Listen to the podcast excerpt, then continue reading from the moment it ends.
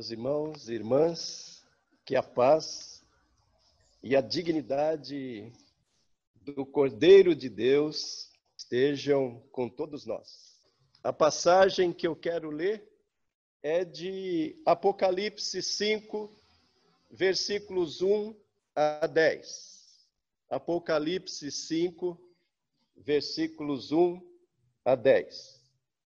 Vi na mão direita daquele que estava sentado no trono, o Senhor Deus e Pai, um livro em forma de rolo, escrito por dentro e por fora, frente e verso, e selado com sete selos, fechado com sete selos, guardado com sete selos. Vi também um anjo forte que proclamava com voz forte: Quem é digno de quebrar os selos e abrir o livro? Anjo com voz forte, um anjo forte, mas sem condições de abrir o rolo escrito que está na mão de Deus Pai, que está selado.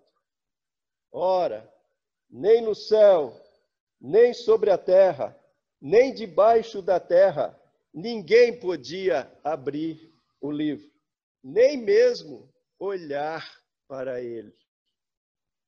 E eu, João, na ilha de Pátimos, chorava muito, porque ninguém foi achado digno de abrir o livro, nem mesmo de olhar para ele. Então, um dos anciãos me disse: João, não chore. Eis que o leão da tribo de Judá, a raiz de Davi, venceu para quebrar os sete selos e abrir o livro. Então me virei e vi no meio do trono e dos quatro seres viventes e entre os anciãos, em pé, um cordeiro que parecia que tinha sido morto. Ele tinha sete chifres, bem como sete olhos, que são sete Espíritos de Deus, enviados por toda a terra. O cordeiro foi e pegou o livro da mão direita daquele que estava sentado no trono, o Deus Pai. E quando ele pegou o livro, os quatro seres viventes e os vinte e quatro anciãos se prostraram diante do cordeiro, tendo cada um deles uma harpa e taças de ouro cheias de incenso, que são as orações dos santos, dos irmãos, dos crentes. E cantavam um cântico novo, dizendo: Digno Digno és de pegar o livro e de quebrar os selos, porque foste morto e com teu sangue compraste para Deus os que procedem de toda tribo, língua, povo e nação. E para o nosso Deus os constituíste reino e sacerdotes, e eles reinarão sobre a terra. Meus irmãos, não precisa falar que esse é um texto maravilhoso. É um texto top da palavra de Deus. O melhor de tudo que ele é verdade. O melhor de tudo que é uma verdade infalível. Nós vemos aqui um rolo escrito por dentro e por fora, escrito frente e verso é a palavra de Deus inteira, sem exceção, sem diminuição e sem acréscimo. A palavra de Deus integral. Ela está selada, atada por sete selos. Isso quer dizer que é uma palavra que é o segredo de Deus, que tem dentro dela o coração do Senhor aquilo que nós ouvimos na primeira leitura que foi feita nesse culto, o mistério insondável do Deus Pai, do Deus Filho e do Deus Espírito Santo, a palavra do Senhor. E aí a gente percebe que essa palavra só um pode abrir, só um é digno, só um consegue cessar o choro do apóstolo, do profeta, do pastor João. Porque ele procurou alguém que era digno de pelo menos olhar para aquela palavra e não achou, nem no céu, nem no mundo celestial dos anjos espirituais, mas também nem no mundo das pessoas físicas. Ninguém. Só Jesus porque só Jesus cumpriu, obedeceu, viveu plena, inteira, perfeita e cabalmente a palavra do Senhor. E aí a gente aprende que só abre a palavra, só contempla a palavra quem vive a palavra. A palavra não é para mais uma informação e conhecimento. A palavra palavra é para a vida. Ou seja, digno, único. O único é o Senhor Jesus, porque foi Ele quem obedeceu em todos os itens a palavra. Obediência prática de vida entre nós, na nossa realidade, no nosso mundo. Não é Anjo não é homem algum. O único, o cordeiro. Por isso, esse cordeiro tem sete chifres. Uma figura estranha para nós, mas os sete chifres querem dizer ele tem plena autoridade. Os chifres eram usados como recipiente para unção daqueles que eram chamados por Deus. E Jesus é plenamente ungido e ele tem a inteira autoridade e ninguém mais. Mas ele também tem sete olhos, porque é aquele que sonda mente e coração minuciosamente em todos os aspectos de todos os homens, de todas as gerações de todo mundo. Mas quem é que João vê que tem toda essa plenitude, autoridade e que sonda todos os corações? Não é o leão, assim como a bênção de Jacó, não é o rebento de Davi, assim como Isaías tinha falado, mas é o cordeiro imolado o Cordeiro de Deus. Então, essa adoração toda é ao Cordeiro, porque o Cordeiro é que nos trouxe a redenção. Ele tem toda a autoridade porque ele foi crucificado, morto e ressuscitado. Adoração aqui que a gente percebe de todo o cosmo é adoração à obra redentora Sabe a obra redentora que Pedro Paulo tem pregado com brilho nos olhos e sorriso largo nos lábios? Já há algum tempo, essa redenção, essa obra redentora de alcance cósmico para uma minoria desprezada ou perseguida de pessoas crentes e tementes, e fazendo deles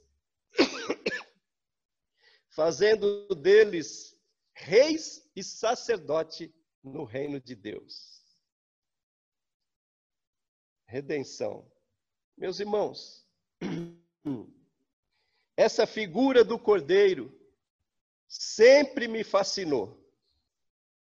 Toda vez que a palavra de Deus fala do cordeiro e fala muito a respeito do cordeiro, e toda vez que o Apocalipse, principalmente, fala do Cordeiro, ela me fascina. E me fascina já antes de aceitar ser pastor. E toda vez que o cordeiro é apresentado, sempre é o cordeiro imolado, é o cordeiro pascal, é o cordeiro de Deus dado em sacrifício em nosso lugar. Um fascínio muito grande pela figura. Eu acho que um dos meus filhos também tem esse fascínio, porque eu vou revelar um segredo dele.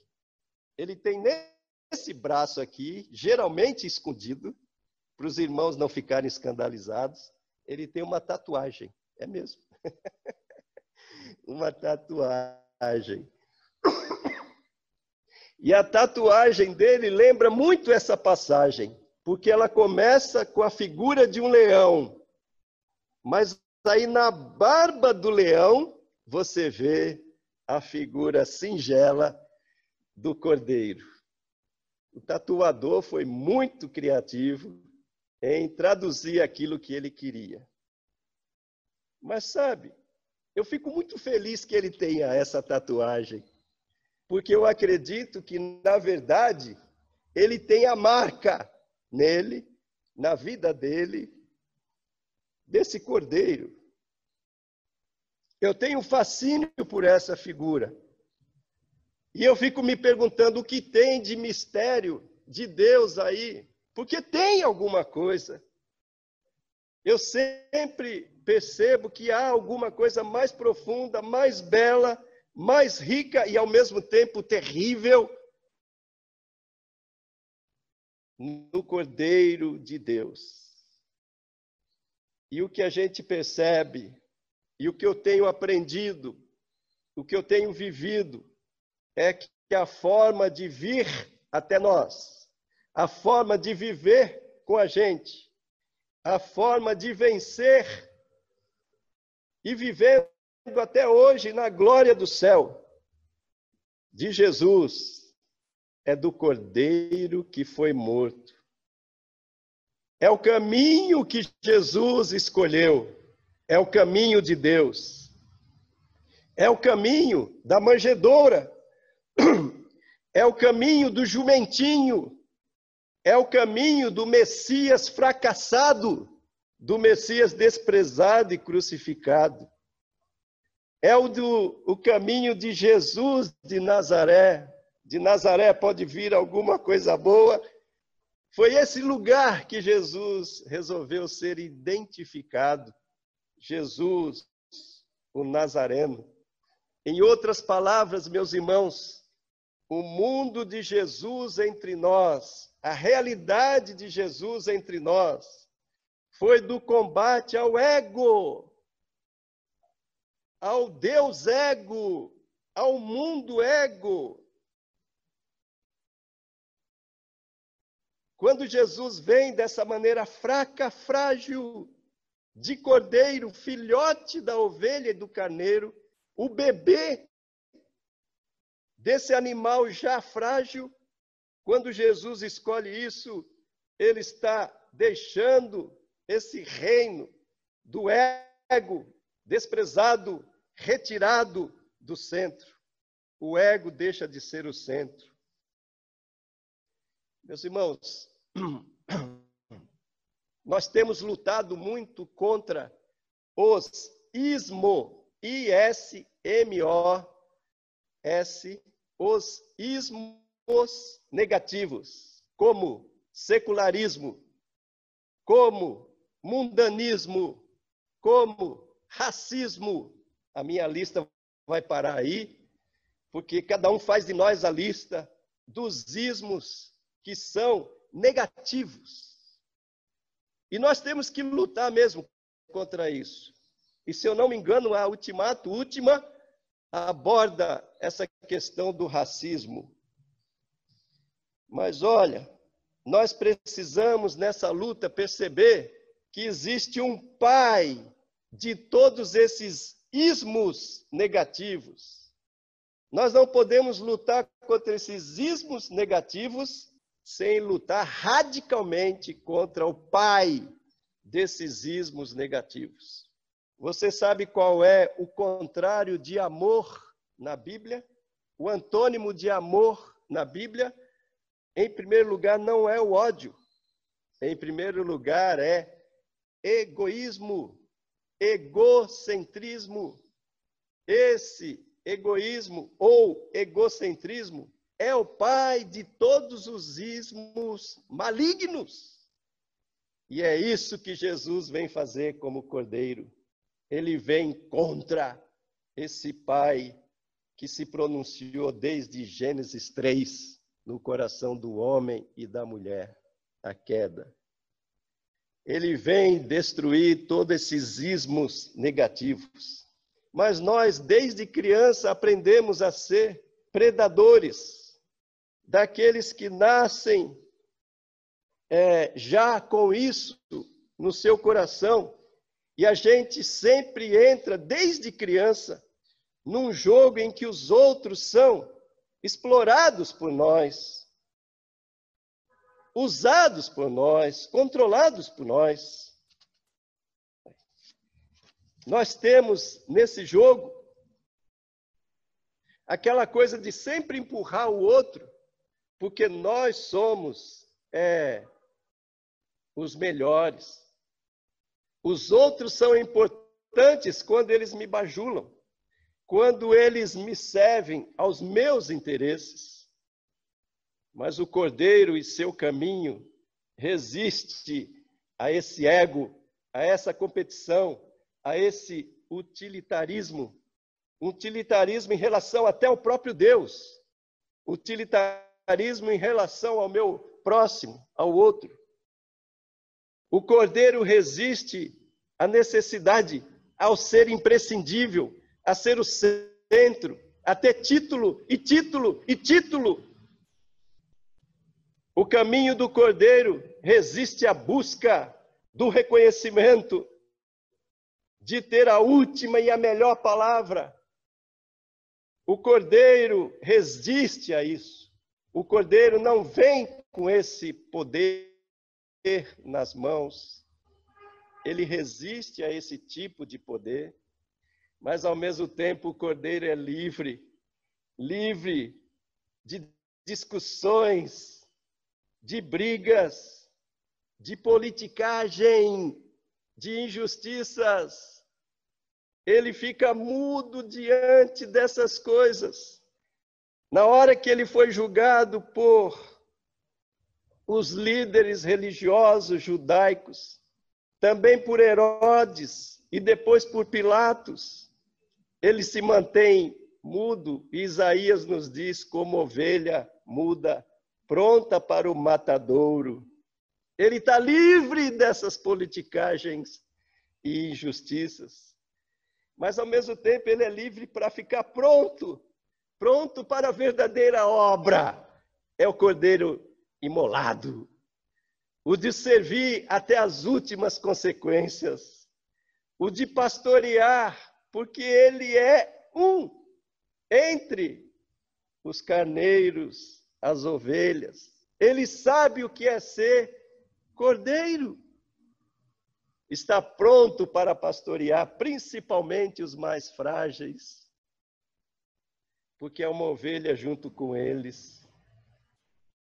É a melhor oferta, porque ele resistiu ao eu para se ofertar a quem? A Deus a Deus que está no trono.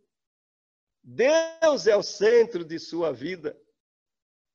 Ele entrega a verdadeira oferta que alguém pode entregar, o verdadeiro sacrifício, porque ele é livre, livre dessa, desses empecilhos. Ele entrega a verdadeira consagração. E ao meditar em todas essas coisas a respeito do nosso Senhor Jesus, no momento em que eu fui chamado para a vida, vida cristã, e no momento que eu fui chamado para o pastorado, eu sabia que Deus estava me dando um desafio muito grande a seguir. Ele me colocava diante de mim na palavra de irmãos queridos, na leitura de livros impressionantes, mas principalmente na leitura da palavra de Deus, eu percebia que esse fascínio pela figura do cordeiro era um desafio para eu trilhar o caminho do cordeiro na minha vida e no meu ministério. Uma coisa muito difícil, difícil de abraçar. Eu percebia que o Jesus Cordeiro não era apenas o meu objeto do culto, mas para ele ser verdadeiramente adorado por mim, ele precisava ser meu referencial, e mais do que isso, era preciso que esse Cristo Cordeiro vivesse em mim. Na hora que eu abracei isso, eu não vivia isso, e nem vivo plenamente até hoje. Mas eu sabia que era o início de uma caminhada que não seria fácil. Mas eu abracei o início dessa caminhada mesmo ainda jovem. Cristo em mim, Cristo em meu ministério. Eu queria isso, mesmo sabendo que não era fácil, o caminho do Cordeiro, o caminho descendente, até quem sabe chegar à humildade diante de Deus meus irmãos, humildade, segundo um autor lembrado por um grande amigo meu, Anselmo Grum, a gente só tem humildade de tão solene que ela é, humildade só é em relação a Deus. E só nós e só, e só conseguimos depois de uma caminhada longa com Jesus Cristo, porque ela exige experiência. Em frente aos outros, é modéstia. Humildade, que é uma coisa mais de dentro, é no coração diante de Deus. E eu pensava, o que é que eu queria que as pessoas vissem quando elas se aproximassem, ficassem mais perto de mim, assim como a minha esposa? O que é que elas viriam em mim como pessoa e como pastor? quando elas se aproximassem de mim. E eu queria me aproximar delas, na verdade. Era o caminho inverso que eu devia fazer. Eu me aproximar das pessoas e o que elas viriam quando eu me aproximasse. Eu queria e quero que elas percebam marcas do Cordeiro de Deus no meu caráter, na minha pessoa, no meu sentimento, nas minhas decisões, nas minhas palavras, nas minhas atitudes. Mas, irmãos, eu nem muito inocente, sincero, mas muito inocente, eu não sabia o que, que eu estava abraçando. No exercício do pastorado, por causa desse caminho do cordeiro, O máximo que eu consegui apresentar à igreja, ao conselho, foram planos pastorais simples. E muitas vezes eu sei que eu causei frustração, decepção e até mesmo reprovação por causa desses programas que eram tão simples. Mas não eram as reprovações que me dirigia, não podiam ser. Quando eu comecei o meu pastorado, eu era um presbítero da igreja e eu pensei assim: ah, não vai mudar nada, vai ficar a mesma coisa, eu sou um presbítero junto com os outros. E na semana da minha ordenação, atravessando a PH Rolfes, enquanto atravessava um corretor de imóveis, atravessou junto comigo, correu para atravessar junto comigo e falou assim: Olha, eu tenho um terreno muito bom, que é até nosso vizinho. É, terreno muito bom e estou vendendo para uma ovelha da sua igreja. E eu queria que você me ajudasse a convencê-la a comprar esse terreno. Eu, opa! Já não é mesmo a mesma coisa.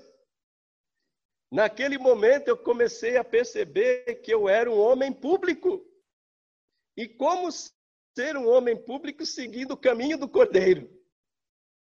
Porque na sugestão desse homem, atravessando a rua, bem diabólica, porque é um tempo que você não consegue pensar muito, raciocinar muito, você está prestando atenção no movimento da rua. Ele sugeriu no meu ouvido que eu podia agora controlar aquilo que os membros da igreja, ovelhas do Senhor, é, comprassem ou vendessem, ou em quem eles devem votar, que partido eles devem participar, um controle da vida das ovelhas. E aí eu percebi, saí fora da minha ingenuidade e falei: opa, esse caminho vai ser mais difícil do que eu imaginava. Eu não quero falar para alguém o que ele deve comprar ou vender, ou muito menos em quem ele deve votar. Não é esse o caminho. Essa é uma tentação. Um outro, uma outra experiência, eu vou contar algumas experiências para vocês, bem pouquinhas, mas que são representativas, são simples, não são experiências mirabolantes, são simples. Eu lembro uma vez aqui no gabinete pastoral, chegou uma senhora é, que não é era da IPV, mas não congregava na sede, e ela queria conversar comigo porque a filha dela ia casar, e ela queria muito que o Rev, pastor Elben, o Reb fizesse o casamento da filha. E ficou me convencendo bastante dessa questão de que seria muito legal se o Reb fizesse o casamento dela. Aí eu assumi um compromisso de que ia conversar com o Reb, mas eu não sabia da agenda dele, não sabia da disposição dele, e mas que eu ia conversar com ele, falar com ele do desejo dessa senhora e aí ela ficou feliz que eu ia conversar com o Rev e começou a sair. Aí no finalzinho da conversa, antes de, antes de me despedir, eu perguntei para ela, é, eu posso falar o nome dela porque ela já faleceu. Dona Isabel, mas e se o Rev não puder? Ah, aí pode ser qualquer um. Aquilo foi muito bom para mim. O qualquer um. Tá bom, tá joia. Mas, meus irmãos, nessa caminhada, que era uma decisão a cada dia de seguir o caminho do Senhor como um homem que estava exposto ao público, Precisava ser tomada uma decisão a cada dia. Você quer mesmo seguir o caminho descendente, o caminho do seu Senhor, o seu Senhor Jesus Cristo? Nessa caminhada eu tive recaídas. Eu tive recaídas. E agora eu vou revelar para vocês o meu maior medo de pastor. E é uma recaída. Sabe qual é meu maior medo? É que haja uma divisão na igreja que um grupo comece a brigar com outro grupo, seja pelo assunto que for, doutrinário ou social, qualquer assunto. Mas tem uma divisão, uma debandada de membros. Esse sempre foi o meu maior medo, ainda é o meu maior medo, mas isso é uma recaída. Isso é uma falta de confiança em Deus, no Cordeiro. E para piorar a coisa, um estudante há muito tempo atrás, um estudante de Juiz de Fora, ele estudava aqui na UFV, ele passa no meu gabinete e ele fala assim: Olha, Deus me falou para dar essa passagem bíblica para você. E a passagem bíblica dizia assim: E os sacerdotes se levantarão contra os profetas, e os profetas se levantarão contra os anciãos. haverá briga e divisão. Eu nem sei onde está essa passagem, nem quero saber. Mas, mas ele falou: só sei uma coisa. Deus me mandou falar isso para você. Imagina, o meu maior medo era debandada e divisão imaginam o quanto eu sofri nesse dia. Mas, graças ao Cordeiro do Senhor Jesus, o Cordeiro Senhor Jesus, eu estou esperando o cumprimento dessa profecia até hoje e acho que ela não vai se cumprir. Eu acredito que não foi muito bem Deus quem fez isso, porque Deus, na sua misericórdia e graça, tem me poupado e tem nos poupado desse escândalo. Agora, com toda vergonha, e último, eu não vou mais ficar confessando pecados, mas vou confessar mais um e com bastante vergonha. Uma vez, há muito tempo atrás, alguém veio correndo no, conversar comigo e dizendo assim: Olha, Fulano, que é oficial da igreja, está quase indo para a igreja Maranata. Se eu fosse você, eu iria visitá-lo agora, correr atrás dele para evitar que ele vá para a igreja Maranata. Meus irmãos, eu não pensei direito, foi uma recaída, eu reconheço isso. Eu saí correndo. E ele trabalhava na universidade, no que era biologia na época. E eu lembro da visita a ele. Foi a pior visita que eu já fiz. Foi a pior conversa que nós já tivemos. E ele realmente foi para a igreja Maranata. Mas isso não foi o que mais me entristeceu. O que mais me entristeceu é quem você está pensando que é. Para que isso?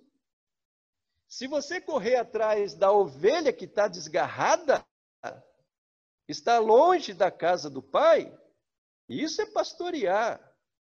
Mas ficar correndo atrás de uma pessoa por causa de denominação, achando que pode controlar a vida das pessoas, que, que vergonha, que vergonha, que coisa feia. E agora, nessa luta, nessa luta diária para seguir o caminho do Cordeiro, a maior luta, a maior luta é contra uma questão séria.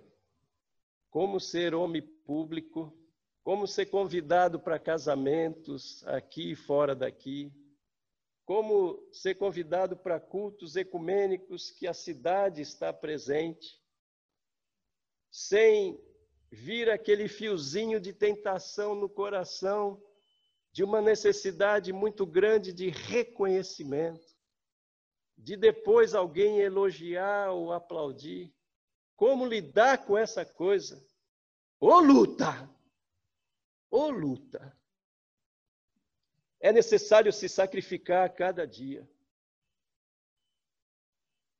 E agora, com 65 anos quase, a escolha de cada dia de ser como Jesus, o caminho do Cordeiro, é que nos fez conselho, Pedro Paulo e eu, a gente mudar o ministério.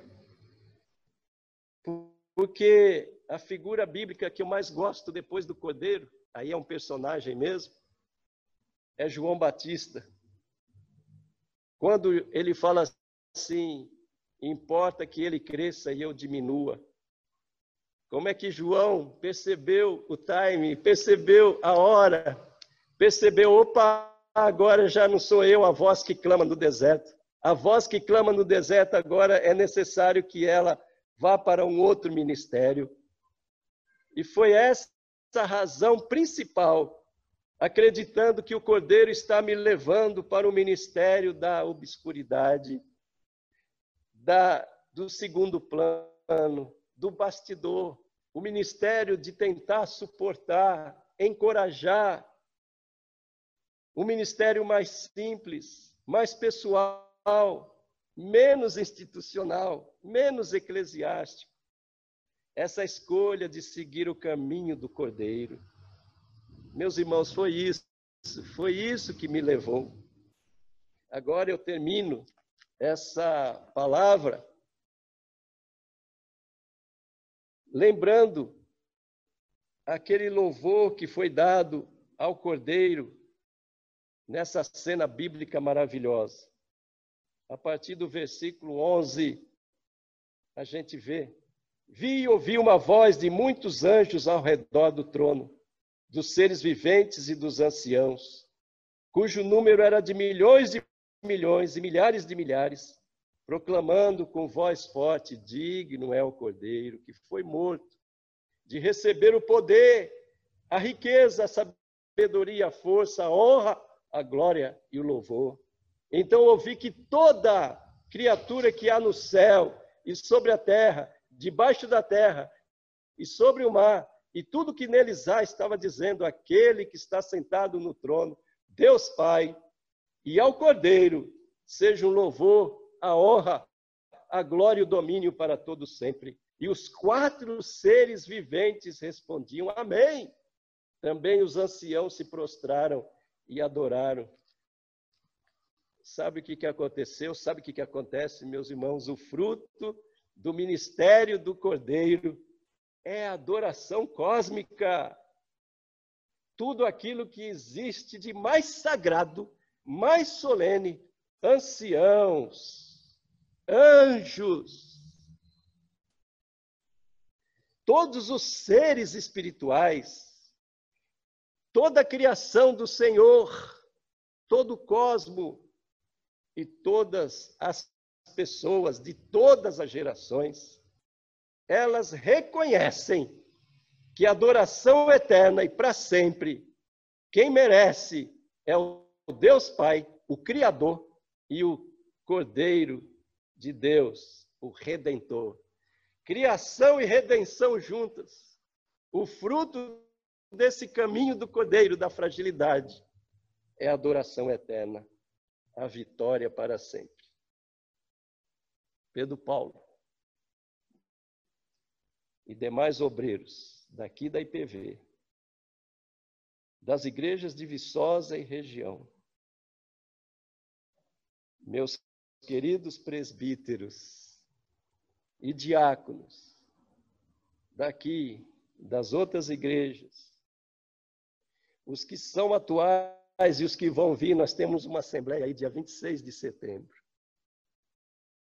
E todos os irmãos e todas as irmãs, vocês que são crentes, fervorosos, tementes a Deus, se é verdade que nos transformamos à imagem daquele que adoramos, se é verdade que adoramos a Jesus Cristo, Cordeiro de Deus, o que nós queremos que as pessoas vejam quando nós nos aproximamos delas. Que seja a marca do Cordeiro, o Cordeiro de Deus. Amém. Assim, vamos ler juntos que nós, teus servos, vejamos teus feitos outra vez, que nossos filhos vejam a tua glória. Seja sobre nós a bondade do Senhor, nosso Deus. Sim, é, faze prosperar, prosperar nossos esforços. Sim, faze prosperar nossos esforços. Amém.